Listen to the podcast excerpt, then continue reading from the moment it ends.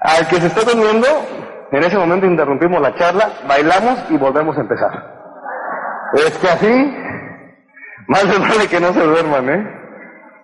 Porque, pues, si no, no vamos a salir de aquí. ¿Eh? Pues, bueno, vamos a seguirle ya, ¿no? Este, yo, pues ahorita vamos a platicar un poquito de...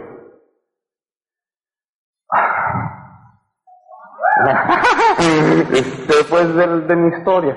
Y pues, espero con eso, pues, a todo el mundo compartirles un poco de, como decía el Ilori, un poco de fe y esperanza. ¿sí?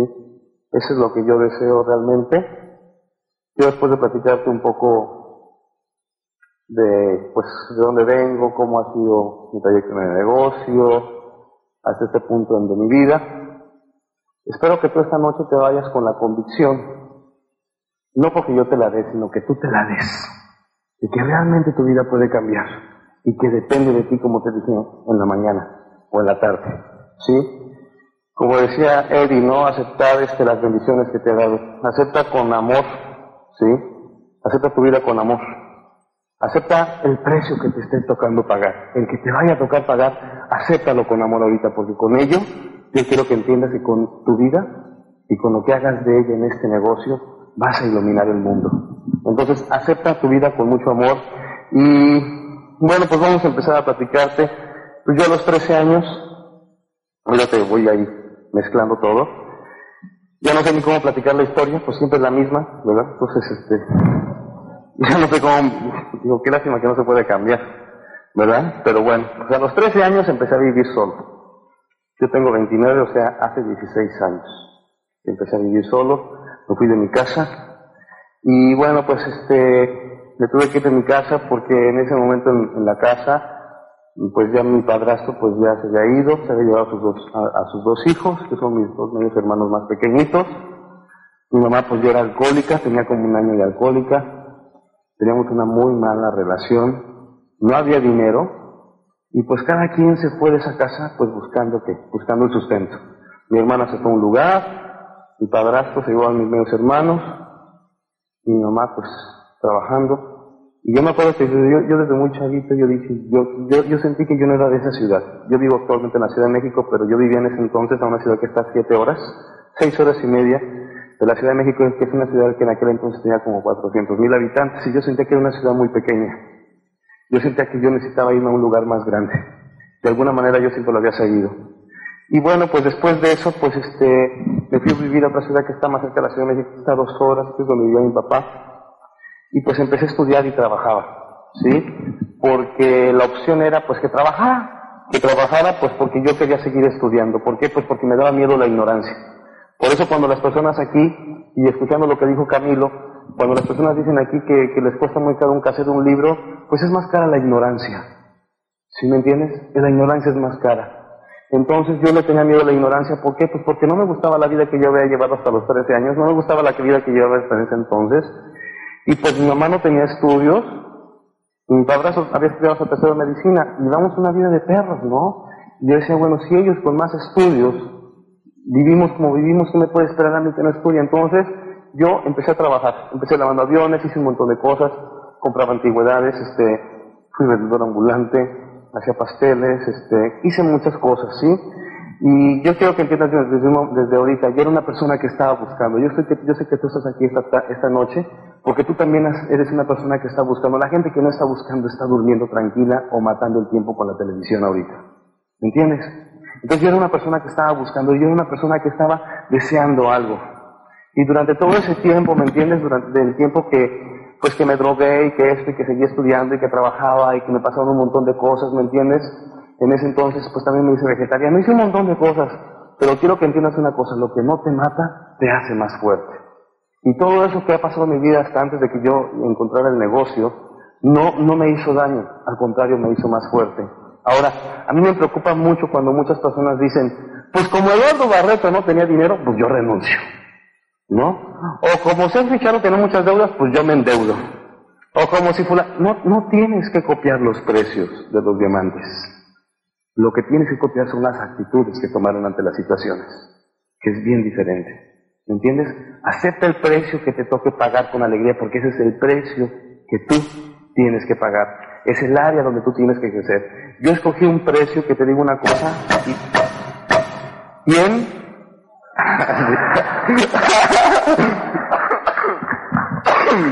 Entonces, entonces, este, lo que no te mata te hace más fuerte, ¿me entiendes? Y este, resulta que, pues, que yo ya después, a, los 25 años, yo ya había acumulado tres intentos de suicidio, yo ya me había vivido en una comunidad religiosa, había ido de aquí para allá, me había drogado, me intenté suicidar tres veces, y de alguna manera pues siempre estaba buscando, pero sabes qué, a los 25 años yo ya estaba cansado, ¿por qué? Porque tenía 12 años de trabajar y de alguna manera pues yo ya había olvidado un montón de, tiempo, había hecho un montón de cosas y como a todo mundo le pasa, vas corriendo y un día se te olvida por qué estás saliste a correr. ¿Sí? Y una noche, una bendita noche, después de andar buscando oportunidades por donde quiera, yo tenía planeado mi cuarto intento de, pues no iba a hacer intento, pues porque yo ya iba a conseguir una pistola, o pensaba tirarme a las vías del metro, fíjate. Y fíjate, curiosamente, hace como un mes me enteré que una de las personas con las que yo me juntaba hace mucho tiempo se acaba de tirar a las vías del metro. No, no sobrevivió. Y, y en ese momento yo me dio escalofrío porque pensé que yo cuatro años atrás ya lo había planeado. O conseguí una pistola o me tiraba a las vías del metro porque yo ya no quería vivir la vida y estaba cansado. Y una noche, después de ah, buscar en obras de teatro, estar trabajando aquí, estar trabajando allá, uno de esos actores que conocí una noche me llamó, me dijo que tenía un negocio para mí. Que llegué esa noche y en esa noche me ofrecieron esperanza. Y en esa noche me dijeron que yo podría conseguir todo lo que yo quería. Esa noche que yo no traía dinero, esa noche que yo traía un boleto del metro, esa noche que yo iba cansado, esa noche que la vida ya no me interesaba, esa noche que no nada más me pesaba mi vida, esa noche que no nada más me pesaba mi soledad, esa noche también me pesaba lo que estaba pasando en el mundo, estaba la guerra del Golfo Pérsico. Y yo decía, ¿cómo es posible que la gente se quiera matar? Cuando ya hay gente como yo que me quiero matar. No hace falta las guerras, yo ya no quiero vivir. Entonces, no, no, no, espérense, espérense. Y entonces esa noche, ¿sabes qué? Recordé cuál era mi sueño. Cuando me preguntaron qué era lo que yo quería, en ese momento me di cuenta que había olvidado un montón de cosas.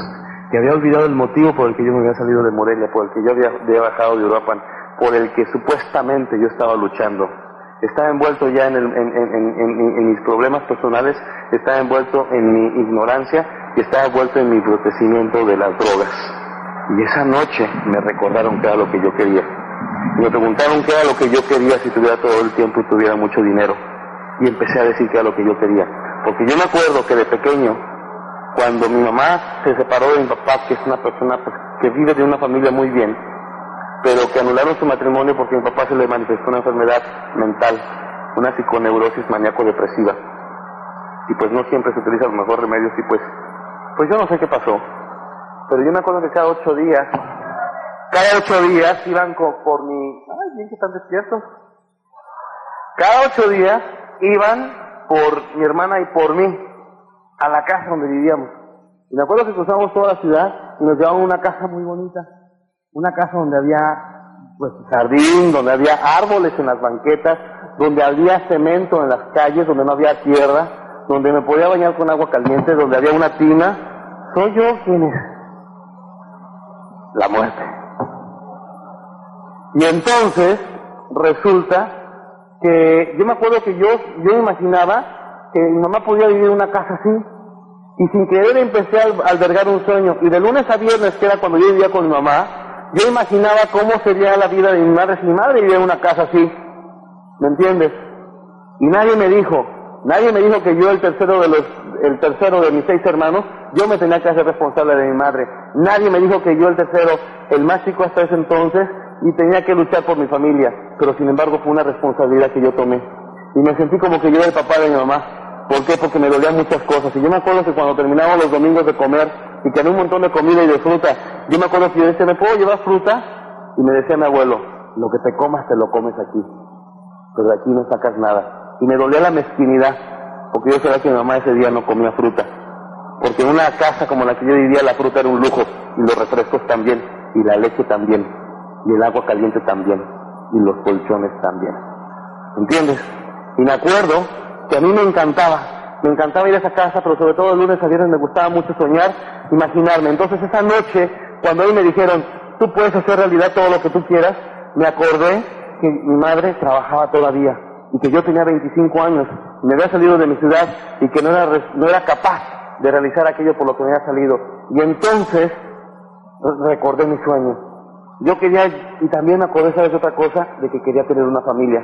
Porque yo me acuerdo que a mí me dolía mucho que yo nunca tenía una familia. Yo desde los 13 años, yo no pasé ninguna Navidad con nadie. Siempre las pasé solo. ¿Me entiendes? Yo me acuerdo que yo, envidiaba a mis amigos o a la gente. Yo cuando iba, me acuerdo que yo a veces estaba en las plazas y me gustaba observar a la gente los domingos en Morelia. Me gustaba observar a los padres y a las madres. Y me acuerdo que a mí me daba mucha rabia y me daba mucho dolor. Y es cuando entonces que yo entendí esa frase que una vez leí en un libro, que el ser humano no es agresivo por naturaleza, el ser humano es agresivo cuando es infeliz. Yo era una persona bien infeliz, además de todos los miedos que tú te puedas imaginar, y entonces, ¿sabes qué? Me acordé de que quería una familia, de que el motivo de que yo no tenía una familia es que nadie tenía dinero y que cada quien estaba buscándose el sustento. Y entonces también me acordé de otra cosa que yo quería hacer. Me acordé de que yo quería hacer algo por la humanidad. Porque yo, de alguna manera, desde pequeño siempre le tuve mucho miedo a la ignorancia. Y, donde yo vivía, en aquellas calles feas, había una tienda como a dos cuadras. Y esa tienda de dos cuadras recibía correspondencia de las misiones. Y esa correspondencia de las misiones mandaban revistas. Y en cada revista mensual mandaban la biografía de algún misionero. Y sabes qué? Era tanto mi deseo de aprender, era tanto mi deseo de no quedarme donde estaba, que sabes qué, yo me acuerdo que a doña Pompeya, que se llamaba la señora de la tienda, yo me acuerdo que como yo casi no iba a la escuela porque me tocaba cuidar a mis medios hermanos, los más chiquitos, yo le pedía revistas para instruirme. Y yo me acuerdo que ahí leí la, la, la, la biografía de Daniel Comboni, y cómo él dejó su vida por el África, cómo dejó un montón de cosas, cómo murió en el, en, el medio del corazón del África ardiente, cómo curó un montón de cosas. Leí la biografía de Erwin Livingston, leí un montón de biografías de misioneros que no nada más se superaron como personas, sino que en su vida ayudaron a ese continente olvidado, que ayudaron a seres humanos. Y esa noche yo me acordé que quería ayudar a mi madre, esa noche me acordé que yo quería una familia, y esa noche me acordé que yo quería ser un ser humano, que quería pasar por este mundo haciendo algo.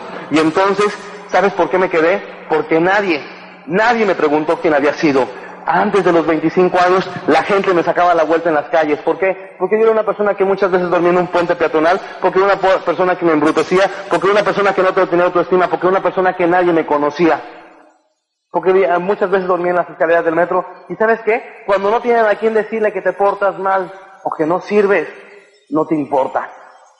Y a mí no me importaba que la gente me viera drogado en la calle, porque yo no tenía ninguna imagen que perder con quién, si ni siquiera sabía dónde estaba mi madre. No sabía dónde estaban mis medios hermanos. Yo no sabía dónde estaba mi media hermana. Y yo no sabía dónde estaba mi hermana.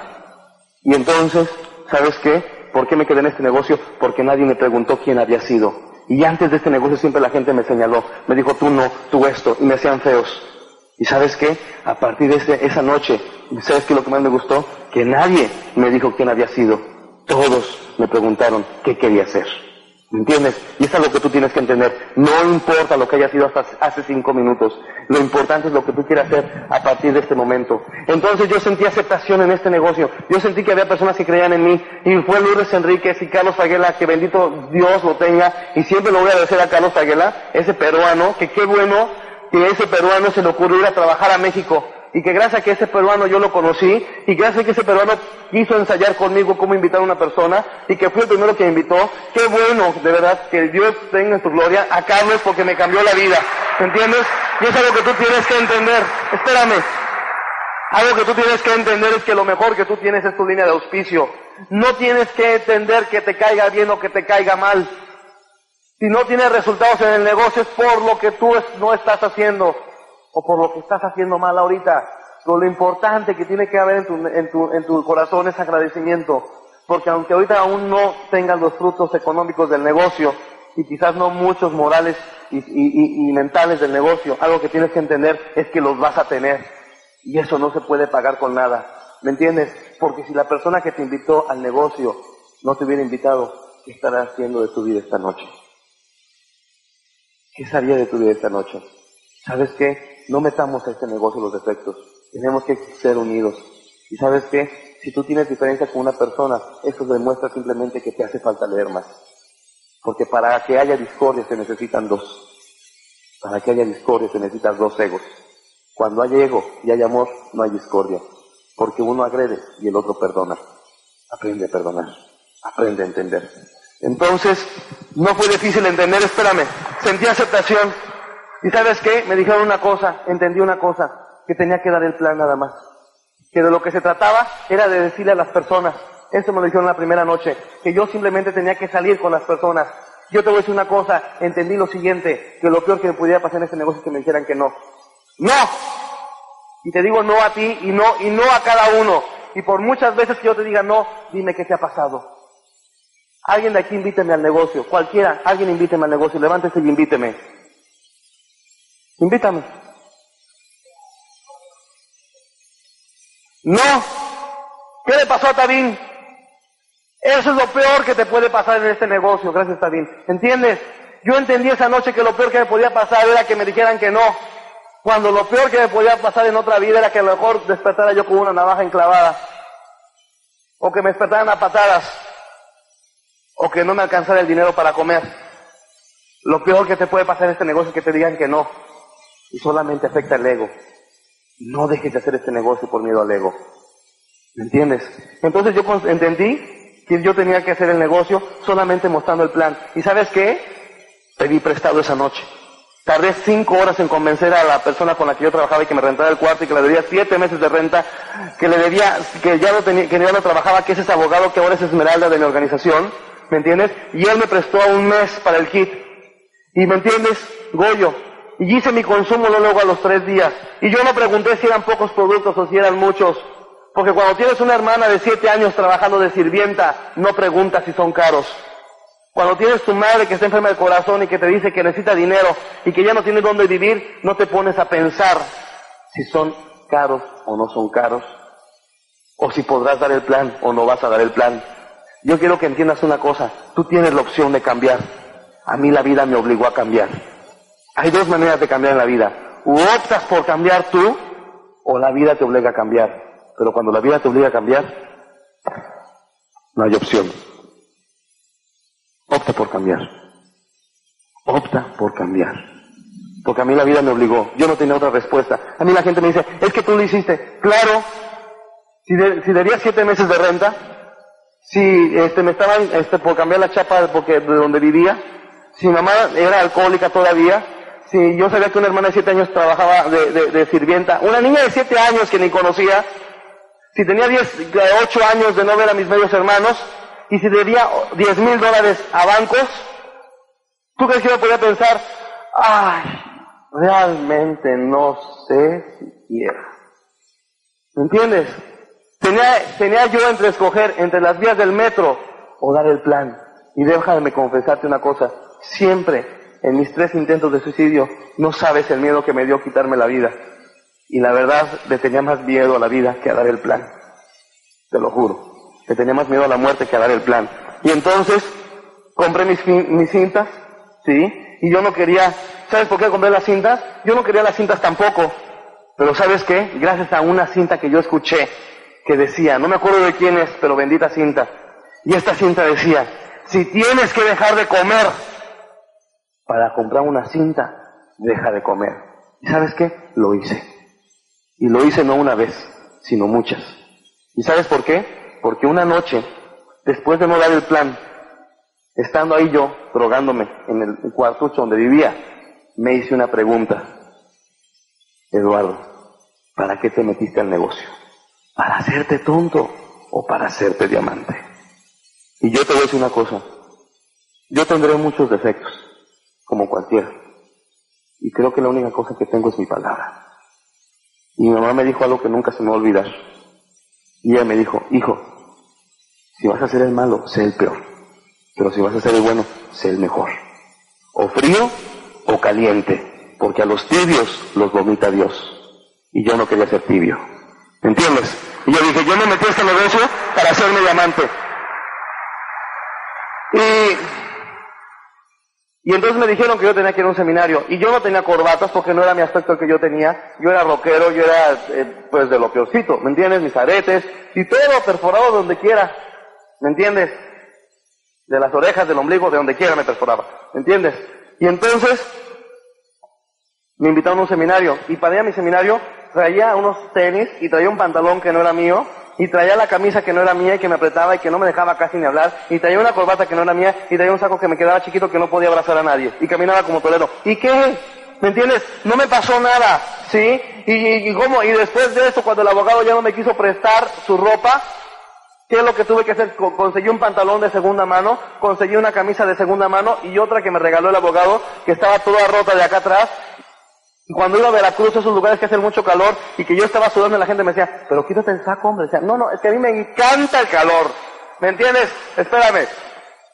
Y la corbata que conseguí, ¿sí? Y el saco que no tenía solapa. Y los zapatos, dos, un número mayor que el mío, rojos y rotos, rellenados de algodón. ¿Me entiendes? ¿Y qué, y qué importa? Que no tenía donde dormir y que viajaba de una ciudad a otra nada más con el, dinero de ida, y eso sí con kits y sistemas, es bien fácil auspiciar cuando no tienes para el pasaje de regreso. Es bien fácil auspiciar, y no te rías, mejor hazlo. Vete, invierte todo tu dinero en kits y sistemas, y vas a ver que vas a auspiciar. No vayas con paquetes de seguimiento. ¿Me entiendes? Y ahora, espérame. ¿Y cuántas veces me metí a los restaurantes sin pagar y pedía un caldo tlalpeño? Porque tú no sabes lo que es tener y que te arde el estómago de hambre y que te duela la cabeza. Yo pasé más de un día sin comer, muchas veces, muchas. Y cuando no aguantas el hambre, el ingenio se despierta. Porque los problemas económicos no son problemas de dinero, son problemas de creatividad. Los problemas financieros se resuelven con creatividad, no con dinero. Y yo me acuerdo de una película que vi de Víctor Victoria, de Julie Alves, ¿Me entiendes? Donde ella se metió en un restaurante fufrufu, del hambre que tenía, y echaba una cucaracha. Dije, pues yo no tengo cucarachas. Soy pobre, pero no tanto, ¿me entiendes? Entonces, dije, pues ya sé, cabellos. Y me metí a los restaurantes, a los VIPs, y pedía un caldo tlalpeño en la barra. Porque el que tiene más de todo, ¿no?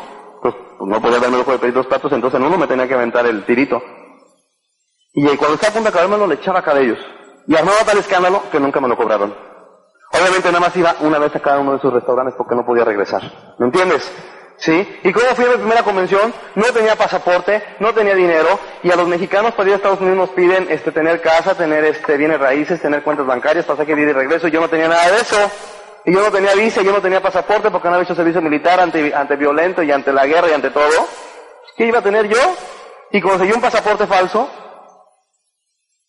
y me fui en autobús, y viajé sesenta y tantas horas y no llegué ni siquiera el viernes y tenía mucha hambre. Y en la noche salía a los pasillos del Fontainebleau para comerme la comida que estaba en las charolas de los room service que habían dejado afuera. Yo no sé la comida de quién comí, pero no me morí. Aquí estoy. ¿Me entiendes? O sea, ¿qué es lo que te quiero decir? Mira, ahora, déjame decirte una cosa. Yo me acuerdo que cuando fui a esa convención de Miami, me regresé. Yo no tenía el pasaje de regreso. Y tuvimos que vender una, bueno, un montón de cosas. Pero cuando regresé, me puse a trabajar como loco. Y seguía con mi mismo traje. Y con mis downs me intercambiaba el saco. ¿Me entiendes? Yo no estoy aquí para que te des cuenta que soy un superhombre, sino que te des cuenta que el éxito llega en la medida del hambre. Y yo le doy gracias a Dios que tenía mucha hambre. Por algo Dios me colocó en esa posición. Porque si yo hubiera tenido una posición cómoda, quizás yo no lo hubiera hecho. ¿Me entiendes? Es un peligro estar a la mitad. Porque cuando llegas al fondo no hay más que para arriba. Pero cuando estás a la mitad, no te das cuenta si estás bajando. Porque estás a la mitad. ¿Me entiendes? Y entonces, ¿qué es lo que pasa? Fíjate, yo me acuerdo que cuando yo me regresé de esa convención en Miami, yo iba en el autobús con la convicción de que yo iba a ser diamante después de ver esa convención. Por la cara que yo vi de Tim Foley, por el trato que vimos, eh, que vi en la gente, y porque me di cuenta que lo que menos, en, de lo que menos se hablaba en esa convención era de dinero, que se hablaban de valores personales. Entonces me acordé de las biografías que yo había leído, y sabes que lo único que yo decía, si por hacer este negocio me convertido en un ser humano de esa categoría, de esa clase, yo quiero hacer este negocio.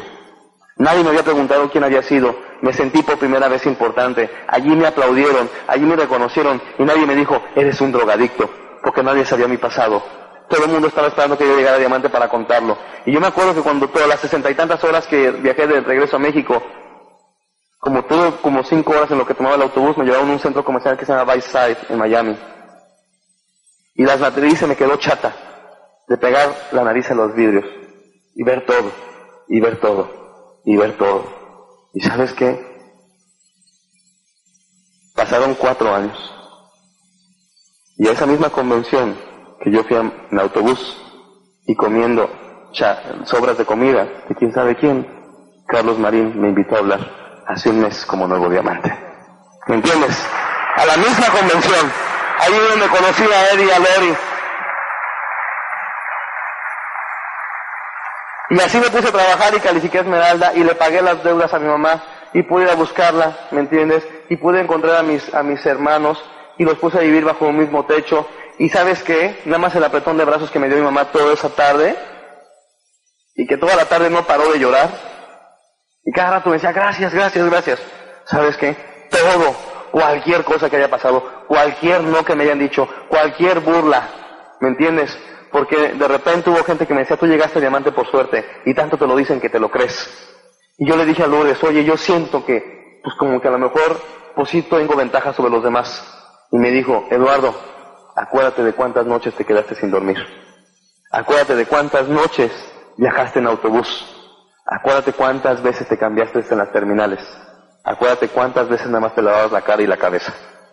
Acuérdate cuántas veces cargaste kits.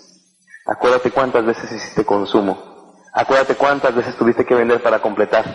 Acuérdate lo que tuviste que hacer para juntar lo de tus convenciones. Y entonces, ¿sabes de qué me di cuenta? Que a diamante no se llega por suerte ni por casualidad, sino por romper la comodidad. De eso me di cuenta. ¿Me entiendes? No es suerte. ¿Y sabes qué? Y entonces el negocio me empezó a dar mucho más cosas, mucho más cosas de las que yo me pude imaginar. ¿Sí? Y encontré una familia, pues que no nada más se extiende a mis hermanos. ¿Sí? Empecé a encontrar una familia que se extiende en mi línea de auspicio. ¿Sí? Porque en Estela Salinas he encontrado una persona, pues de la que he aprendido un montón. ¿Sí? Una persona que siempre me cautivó por su sinceridad, una persona que siempre me cautivó por su sencillez y por su carisma. Y siempre me, motivó saberme que yo era importante para ella, ¿sí? Y encontré en Alberto Mayagoita que era una persona que hace lo mismo que yo, que es actor, un gran amigo, cuando simplemente lo veía de lejos. Y encontré en Línea Sixtos a la persona que me obligó a, crecer, la que me dijo que tenía que enseñar el plan y la que me enseñó a recortar mis cartulinas. Y encontré a Leonardo y a Lilan Davis. Leonardo que se ha convertido con mi, hermano mayor, que me ha sembrado sueños, y que me dice que vamos a esquiar, y que me invita a verlo jugar hockey, y que buceamos juntos, y que nadamos juntos, y que jugamos juntos. Y a Lilan que me ha hecho un tío feliz, porque va a ser mamá de Florencia. Y porque me, porque me ayudó a conseguir mi pasaporte falso. Y con ese pasaporte falso no simplemente llegué a Miami, sino que con ese pasaporte me estaba dando una vida nueva. ¿Me entiendes? Y también encontré a Sol, que me enseñó a dar el plan, que me enseñó a hacer un montón de cosas, y al bendito Carlos, que me invitó a este negocio. Y sobre todo a Lourdes, que siempre creyó en mí, que siempre me dijo, tú puedes, y que es la persona que yo más quiero en la vida. ¿Me entiendes? Es una persona que ha hecho de mí otro ser humano, porque es tan grande que su reflejo me ha, me ha afectado positivamente y entonces mi familia no nada más se extiende a eso, sino que ahora puedo ir a otros países, a Brasil, Argentina, España, y encuentro gente que me quería. Porque después de estar haciendo negocios, sabes de que me doy cuenta que soy una persona que me encanta ser querido, como cualquiera, pero que me sentía bien disminuido, que tenía una autoestima bien baja, que tenía muy, muchos miedos. Y ahora me encanta ir a cualquier parte del país, a cualquier parte del mundo, y saber que hay gente que me quiere. No por ego, sino porque entonces sé que la vida me está dando pues lo que mucho tiempo le reclamé.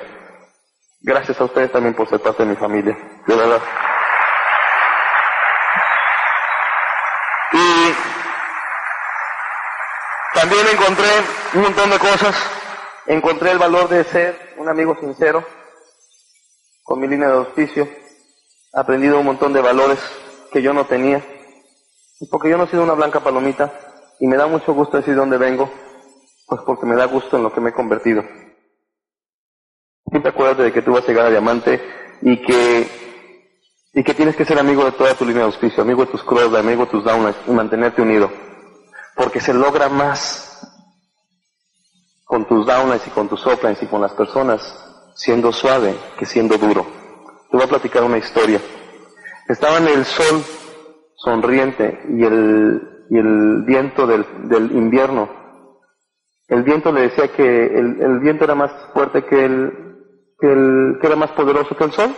Y el sol le decía que no.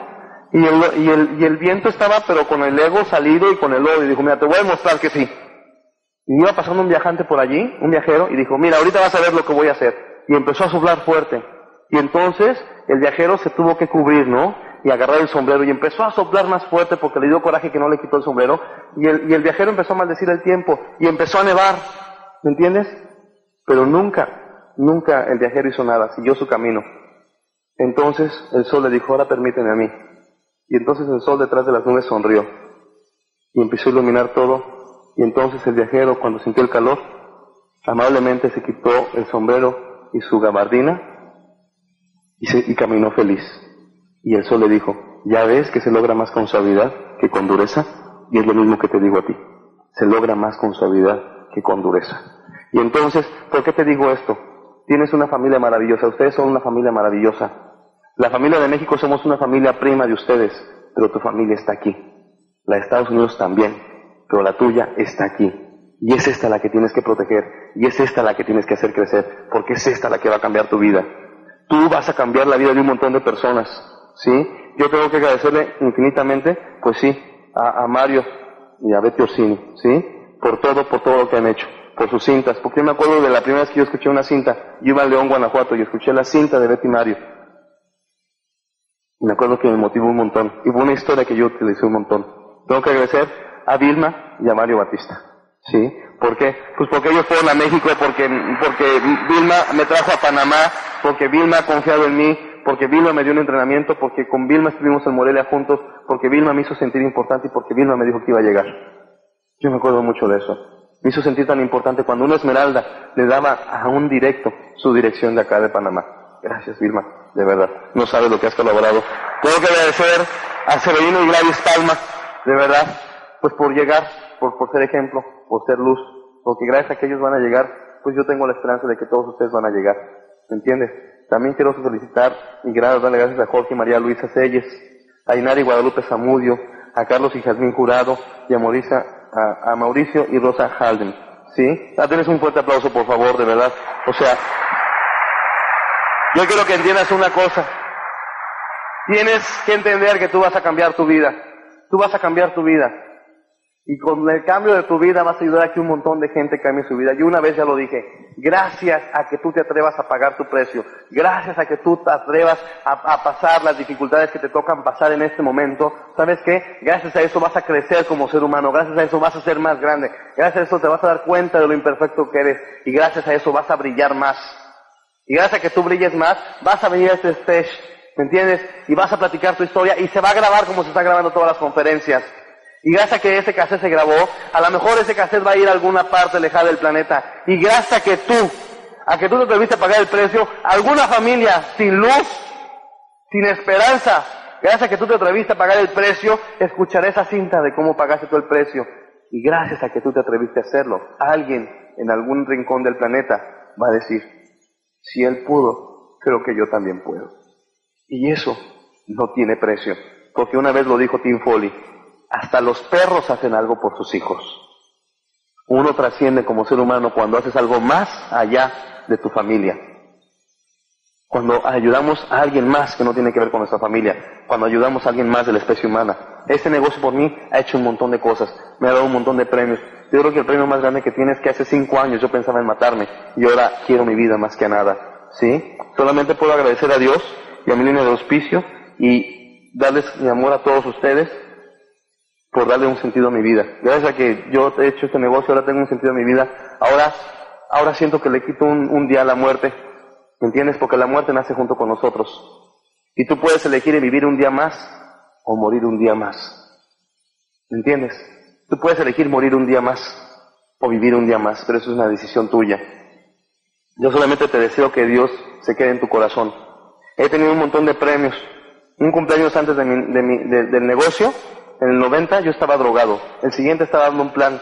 El siguiente estaba siendo presentado como nuevo Perla por Estela. El, otro era Esmeralda y estaba en Argentina. Y el que acaba de pasar estaba con mi opla en Lourdes Enríquez comiendo en la Plaza Santa María en Trastevere, en Roma. ¿Me entiendes? Y estábamos con Lourdes Enríquez y en nuestro departamento de París. Y fuimos salidos de París y caminamos por la Campos Elíseos. Y fuimos el domingo de resurrección, estando ahí junto al Papa. ¿Sí? Y tan bendito es este negocio que el otro día hablando con Marian Lucas allá en Roma, me dijo que ella me podía conseguir una visita papal. Y me la está consiguiendo y ya no me va a mandar la fecha porque quiero llevar a mi mamá y a mis hermanos. ¿Sí?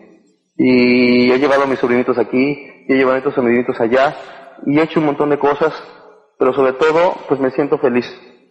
Trato de sentirme feliz. No soy perfecto, yo soy exactamente igual que antes, solamente que creo que ahora camino con más tranquilidad, y pues me siento muy orgulloso de lo que el sistema ha actuado en mí, me siento muy orgulloso de dejar al sistema actuar en mí, y me siento muy orgulloso de querer que el sistema actúe en mí. Esa es una decisión que tú tienes que tomar. Y pues he recibido muchos cheques de Amway, pero pues aquí hay un cheque que me gusta mucho, que me acaba de escribir mi mamá antes de venirme yo acá a Panamá. Y te la quiero leer. Porque antes la relación que había con mi madre era una relación que no nos podíamos entender. Y la relación no renació por el dinero.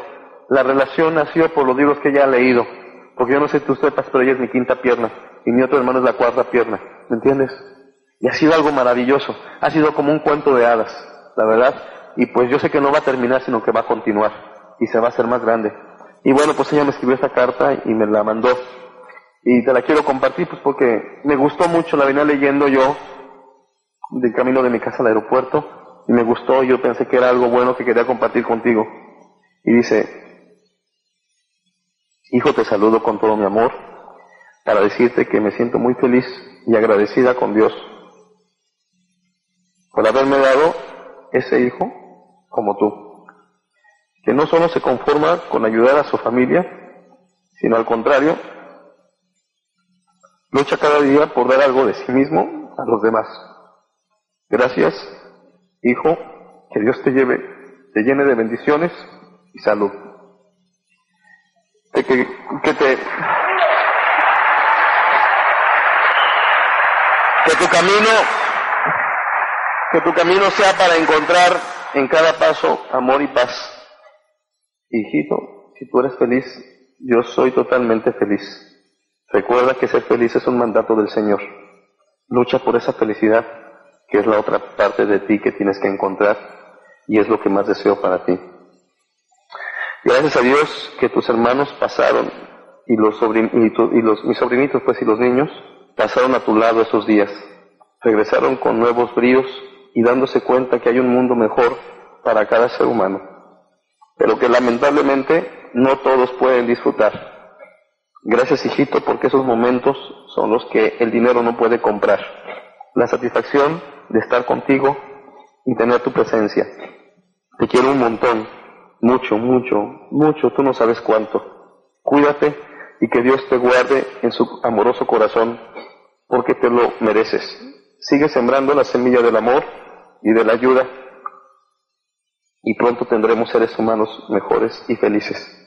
Recibe mi bendición y recuerda siempre que te quiero y sobre todo que te admiro me siento muy orgullosa de haberte tenido en mi vientre. Eres un hijo maravilloso y ese eres tú. Y yo no sé si esto te diga algo, pero antes de mi madre yo no tenía nada. Simplemente nos hablábamos mal y nos golpeábamos. Te digo nos golpeábamos porque pues esa es la manera que yo aprendí.